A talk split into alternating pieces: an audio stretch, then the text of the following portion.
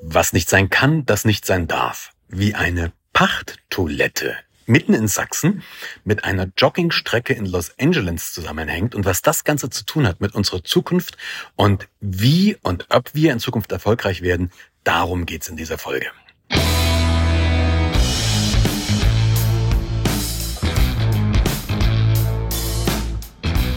Guten Tag, meine Damen und Herren, hier spricht Ihr Kapitän. Herzlich willkommen zu Remove Before Flight, deinem Podcast, der Podcast, wo es um alle Menschen geht, die sich mit dem Thema Veränderung, mit Verantwortung, Führung, Kommunikation und so weiter auseinandersetzen wollen. Ich habe gerade eben schon in dem Trailer gesagt, was nicht sein kann, das nicht sein darf und habe das mit dieser Pachttoilette und mit der Joggingstrecke zusammengebracht.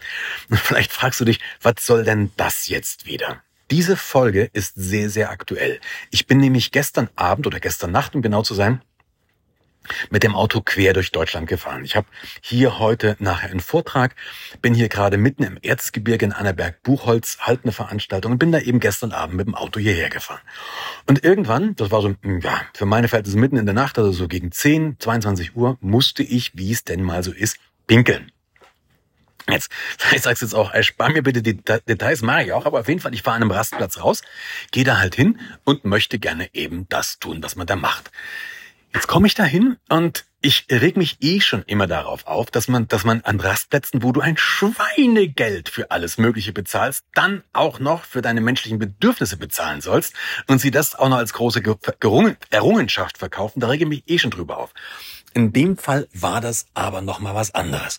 Weil bei diesen Sunny Fair Sachen kannst du ja wenigstens mit Kreditkarte bezahlen. Hier haben wir eine Pachttoilette gehabt. Ich weiß gar nicht, ob du weißt, was das ist, weil der Name an sich, den finde ich schon, ich weiß gar nicht, wie man das in der Fremdsprache sagt, aber im Deutschen eine Pachttoilette ist also etwas, wo ein Mensch oder mehrere Menschen mieten das Klo, um es zu bewirtschaften. Und die leben dann tatsächlich von diesen paar Cent, diesen 50 oder 70 Cent oder dem Euro, den du da halt reinwirfst. Davon leben die. Ähm, jetzt kannst du in Frage stellen, inwieweit es angemessen ist, dass tatsächlich an einer Autobahnraststätte, wo du eh für alles schon deutlich höhere Beträge bezahlst, du fürs Pinkeln jetzt nochmal extra bezahlen musst. Aber darauf möchte ich gar nicht hin. Nein, darum geht's mir jetzt gar nicht. Ich bin auf jeden Fall da angekommen, lauf dahin und sehe Parktoilette blöd, weil du kannst nicht mit Kreditkarte bezahlen. Sanifair hältst halt deine Karte davor und läufst rein. Äh, in dem Fall wollte die tatsächlich, weiß ich nicht, 70 Cent haben. Und jetzt hatte ich ein Problem. Ich war nämlich mitten in der Nacht unterwegs und hatte null Bargeld dabei. Aber null. Also kein Euro, keine 50 Cent, kein Schein, nichts. Ja, wenn ich, hätte, wenn ich einen Schein gehabt hätte, den hätte ich ja wechseln können davon. Hätte ich mir halt einen Keks gekauft oder einen Snickers, ja, und dann hätte ich Kleingeld gehabt. Ich hatte null Bargeld dabei. Und wenn du dir einen Snickers mit Kreditkarte bezahlst, kriegst du im Normalfall, zumindest nach meinem Wissen, halt auch keine 50 oder 70 Cent ausbezahlt, die du fürs Klo brauchst. Also, was willst du machen? Wenn ich hin bin zu dieser jungen Dame, die da stand, also die in dieser Pachttoilette arbeitet, hin und habe gesagt, ich habe ein Problem. Ich habe kein Kleingeld, ich habe überhaupt kein Bargeld, kann ich trotzdem pinkeln? Ich habe das sehr freundlich gefragt, weil ich einfach finde, dass sich das gehört. Äh, und habe die gefragt. Da fängt die das schimpft, man. Beschimpft mich wirklich aufs Wildeste, sagt, das ist eine Pachttoilette. Sag ja, das weiß ich. Aber was soll ich machen? Ich habe kein Bargeld dabei. Was soll ich machen? Soll ich jetzt rausgehen und draußen an die Wand pinkeln oder was soll ich machen? Das ist immer noch für meine Verhältnisse sehr freundlich gesagt, aber die fängt wirklich an, mich wüstens zu beschimpfen. Das sei respektlos, und, und, und, und. Ich habe gesagt, was hat das mit Respekt zu tun? Auf jeden Fall lange Rede, kurzer Sinn. Und irgendwann hat sie mich wutschnaubend reingelassen. Ich ähm, habe das gemacht, was ich eben machen wollte und bin danach weitergefahren. Und habe dann wirklich drüber nachgedacht. Die erste Frage, die ich mir gestellt habe, war das respektlos? Ich persönlich finde nein, weil ich habe sie vorher gefragt, ich habe das höflich gemacht. Mir ist durchaus klar, die arme Seele lebt davon und ich hätte sie auch gerne bezahlt. Ich hatte nur einfach keine Chance. Respektlos finde ich, sage ich jetzt zum dritten Mal, von der Raststätte, dass ich dafür bezahlen muss. Das finde ich respektlos. Aber naja, aber darauf möchte ich gar nicht eingehen. Das, worum es mir geht in dieser Folge ist, dass diese Frau überhaupt nicht auf dem Schirm hatte, dass es sehr bald so sein wird, dass Menschen kein Bargeld mehr haben. Das wird sehr, sehr bald so sein. Die Leute werden bald kein Bargeld mehr haben. Also die Situation, das Geschäftsmodell, was darauf aufgebaut ist, dass du ihr halt 50 Cent oder einen Euro auf ihren Teller legst, das wird nicht mehr funktionieren, weil dieses Zahlungssystem so nicht mehr funktioniert. Das geht einfach nicht mehr. Und jetzt komme ich zu meiner Joggingstrecke in Los Angeles. In Los Angeles, weißt du vielleicht, da bin ich sehr häufig, weil wir da noch ein Büro haben. Ähm, da gibt's einen, einen Park, der heißt Runyon Canyon. Das ist so mitten in Hollywood, so ein wirklich schöner Canyon. Da gehst du auf der einen Seite hoch, auf der anderen Seite gehst du wieder runter und kannst da so dein Workout machen, was echt schön ist. Und vor diesem Park, direkt am Eingang, ist so eine Art Stand. Also das ist eigentlich eine große Truhe und in der Truhe ist Wasser, sind, sind Snacks, also so Schokoriegel und so ein Zeug. Und du kannst dich da bedienen und wirfst halt dein Geld rein. Das ist ein großer Schlitz. Und ein Wasser kostet einen Dollar zum Beispiel. Wenn du ein Wasser nimmst, dann tust du einen Dollar rein. Wenn du halt mal keinen Dollar dabei hast, dann tust du am nächsten Tag fünf Dollar rein oder irgendwas. Also das finde ich allein schon mal großartig. In der Stadt wie Los Angeles hast du da etwas, wo offensichtlich es keine Kontrolle gibt, ob die Leute das wirklich machen. Aber was noch viel spannender ist, an diesem Stand der Vertrauensbasis funktioniert, hast du einen kleinen Hinweis noch. Und das ist ein kleines, kleines Schild, da steht Ven, Venmo drauf, oder ja, Ven, Venmo, und nebendran ist ein QR-Code. Und dieses Venmo, das ist ein Zahlungssystem, das es in Amerika relativ häufig gibt. Also du kannst da tatsächlich, du hast eine Bezahl-App auf deinem Handy, und scannst diesen QR-Code ein und kannst dann deinen dein Dollar bezahlen oder deinen 50 Cent bezahlen. Also du kannst das wirklich überall machen.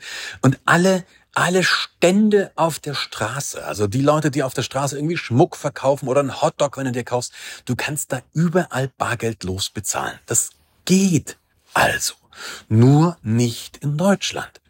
Und jetzt rege ich mich nicht mal darüber auf, was in Deutschland nicht geht, darüber haben wir schon genug aufgeregt. Was aber viel, viel, viel interessanter ist, dass wir, und zwar alle miteinander, in Situationen leben, wo wir uns bestimmte Sachen einfach nicht vorstellen können.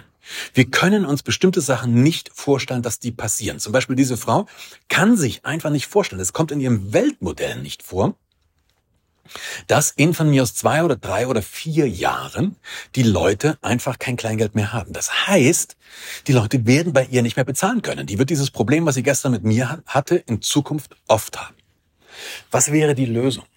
Die Lösung ist im Prinzip eine ganz simple. Wir müssen uns immer mal wieder eine Frage stellen. Und diese Frage lautet ganz primitiv, what if?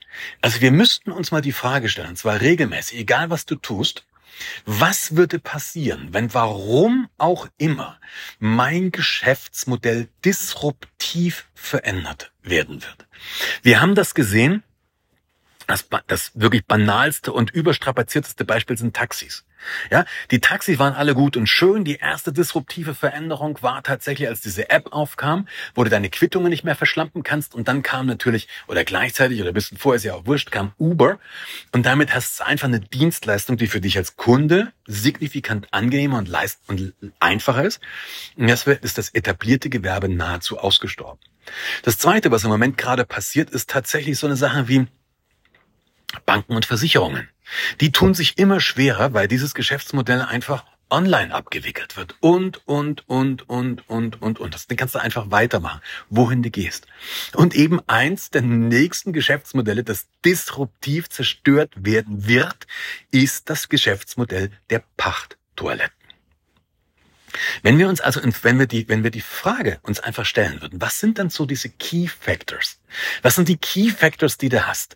Also, wenn du so ein banales Ding wie so eine, wie so eine, wie so eine Pachttoilette nimmst, was sind da die Key Business-Faktoren. Erster Business-Faktor ist, du brauchst Leute, die da anhalten, die überhaupt da vorbeifahren. Also der Verkehr auf dieser Strecke muss es, den muss es auf dieser Autobahn, den muss es auch in Zukunft noch geben. Das zweite ist, die müssen auch in Zukunft, die Menschen müssen in Zukunft weiterhin menschliche Bedürfnisse haben und sich dieser entledigen wollen oder diese bedienen wollen. Das dritte ist, du brauchst in irgendeiner Art und Weise Geld. Das heißt, du musst von denen in irgendeiner Art und Weise Geld bekommen. Viertes wäre vielleicht zum Beispiel Reinigungsmittel. Die brauchst du dafür. Ein fünftes wäre Energie und, und, und, und, und. Jetzt kannst du die ganzen Dinge aufschreiben, von mir aus auf einem Flipchart oder auf eine Wand oder wie auch immer, und überlegst dir mal, was wäre, wenn diese Säule wegfallen würde? Also du kannst dir überlegen, warum könnte sie wegfallen? Und was wäre, wenn? Wenn du bei der ersten Säule zum Beispiel mal nimmst, das ist eine Autobahn irgendwo, weiß ich nicht, Berlin, Dresden und dann noch weiter ins Erzgebirge rein. Bin ja im Navi nachgefahren, deswegen weiß ich noch nicht mal so genau, wo ich eigentlich lang gefahren bin. Übrigens, der, das Business der, der, der, der Landkartendrucker und Stadtplandrucker ist auch disruptiv kaputt gegangen. Ähm, also es müssen weiterhin Leute diese Strecke fahren. Okay, jetzt kannst du dir mal die Frage stellen, bei den Spritpreisen und bei dieser Energiekrise, wie geht denn das überhaupt noch weiter? Werden wir diesen Individualverkehr in Zukunft noch haben? Wird es das einfach noch geben? Oder vielleicht kollabiert auch das? Kannst du dir mal Gedanken machen, was wie wäre das denn und wie bedrohlich ist das? Wie realistisch ist das und was wären natürlich Strategien, wie du damit umgehst? Dann gehst du zur zweiten Säule. Werden die Menschen in Zukunft auch weiterhin menschliche Bedürfnisse haben? Davon gehe ich mal aus, zumindestens in den nächsten 20 bis 30 Jahren erwarte ich da jetzt nicht unbedingt, dass man da eine andere Lösung findet, verdampfen oder keine Ahnung. Aber ich gehe mal davon aus, das werden wir weiterhin haben. Säule Nummer drei, die Bezahlung, ja, und da sind wir jetzt schon bei diesem Punkt. Wenn du sagst, okay, was ist denn, wenn die Leute zunehmend, zunehmend bargeldlos bezahlen? Ähm, da musst du dir eine Lösung über, über, überlegen. Und wie gesagt, in Amerika gibt's das, Vendo oder Vemdo, ich weiß jetzt nicht, ob erst ein M und dann ein N, müsste ich jetzt gerade nochmal nachschauen oder umgedreht, ist ja auch wurscht, kannst du googeln. Also diese Lösungen gibt es ja. Und wenn es die gibt, dann kann ich doch jetzt aus einer Position der Stärke heraus mir überlegen, wie implementiere ich die. Also ich kann mir jetzt überlegen, in meinem Business als Speaker, wie kann ich tatsächlich wirklich virtuelle Vorträge, also keine Online-Vorträge, sondern wirklich, wo du einen Avatar hast, zum Beispiel von mir, der den Vortrag, wie könnte ich sowas implementieren? Wie kann ich diese Sachen, die auf dem Horizont stehen, wie kann ich die implementieren? Wie kommst du überhaupt auf sowas? Die erste Frage ist, dass äh, die, die, wie, wie kommst du überhaupt dahin, dass du sagen kannst, okay, das könnte passieren, das ist ein Threat, das ist eine Bedrohung. Diese klassische ähm, ähm, SWOT-Analyse, wo das Threat herkommt, haben wir ja schon seit Jahrzehnten gemacht. Warum befolgen wir es nicht? Also du kannst es machen und du brauchst jetzt nur den Input. Den Input kriegst du, indem du aus deinem Häuschen rausgehst. Wenn du natürlich dein Leben in und um dieser Pachttoilette drumherum fristest, dann kriegst du halt wenig andere Impulse mit. Und das meine ich jetzt viel wertschätzender, als es, glaube ich, gerade geklungen hat. Wenn ich mein Leben in einem bestimmten Beruf verbringe und da nicht nach links und nicht nach rechts schaue, dann kriege ich halt wenig anderes mit. Wenn du aber auf der Welt unterwegs bist, wenn du dich mit anderen Menschen austauschst und wenn du einfach wirklich mal hörst, was passiert da? Was passiert so auf der Welt? Und dann bei allen Sachen, wo du dich fragst, was ist denn das schon wieder für ein Scheiß? Was ist denn das schon wieder für ein Mist? Wenn du dir dann mal die Frage stellst, what if? Was würde ich tun, wenn? Was würde passieren, wenn das wirklich realistisch wird? Dann glaube ich, bist du schon einen sehr großen Schritt weiter. Und dann kannst du auch eine Strategie ableiten, wie du damit umgehst. Der Fakt ist, wir müssen es machen, solange wir noch die Zeit dazu haben. Jetzt ist die Position der Stärke. Jetzt können wir das machen. Wenn der Zug uns überrollt hat, wenn die arme Frau dann irgendwann da steht und wirklich dann kommen Horden von Menschen, die einfach kein Bargeld mehr haben und die trotzdem auf ihr Klo gehen, dann wird es schwer sein zu reagieren, weil dann muss sie aus einer, dann hat sie extremen Zeitdruck, vielleicht auch nicht mehr die Ressourcen, vielleicht nicht mehr die Mittel und schon gar nicht das Know-how. Und dann könnte es sein, dass einfach das Leben sie überrollt. Und das wollen wir doch vermeiden. Und deswegen stell dir die Frage, what if, was würde ich tun, wenn, was sind meine Bedrohungen, was sind meine Szenarien, wie würde sich das auswirken, wodurch werden sie ausgelöst werden und wie könnte ich reagieren? Und daraus machst du einen Plan. Wie immer, ich würde mich freuen, wenn du das Ganze, wenn du mir einen Kommentar da lässt, wenn du das Ganze teilst, wenn du diesen Podcast jemanden empfiehlst. Vielleicht kennst du ja jemanden, für den das interessant wäre oder für die das interessant wäre. Und dann wäre es lässig, wenn du es weiterleitest. Ich freue mich auf jeden Fall, lass es dir gut gehen und bis bald. Ciao, ciao.